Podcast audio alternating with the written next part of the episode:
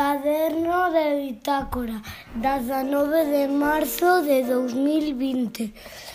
O meu pai, o meu pai quéreme moito e por eso me fai biscoitos.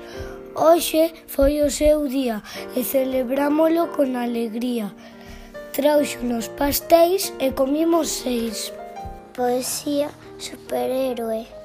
O meu pai é o meu superhéroe porque axuda as persoas cando se caen polas escaleiras ou si non saben cruzar a reteira soas. Título Mensaxe para papá Querido papá, inda que estemos encerrados polo coronavirus, hai algo que che quero contar, que te quero moito eres o meu preferido.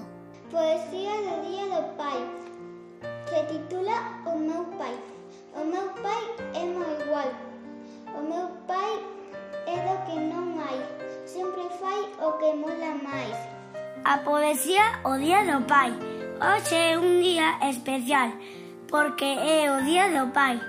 Voulle tocar unha canción coa guitarra porque el, como eu, é un majara. é a miña poesía, que se titula O mellor pai. O meu pai é o mellor, e sempre está de bo humor, aínda que ás veces berrea, porque está como unha regadera. Un día fomos de excursión e comemos bocadillos a mogollón. Se titula O Día do Pai. Neste día de alegría, pai e fillo en compañía disfrutando da familia.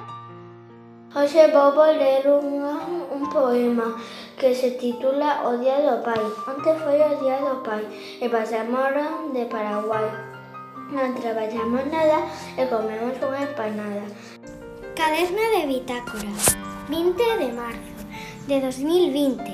Son Antía García. A miña poesía titúlase A Primavera. Xa chegou a primavera para iluminar a a vida inteira e encher de cores aos meus amores.